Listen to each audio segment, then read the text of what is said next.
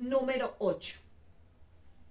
De pronto tengas la creencia, ¿para qué recordar situaciones dolorosas que ya he olvidado?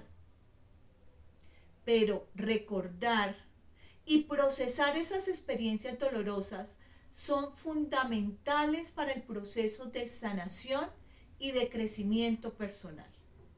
Porque a veces esos recuerdos dolorosos que creemos ya olvidados no han sanado y afectan nuestra vida actual.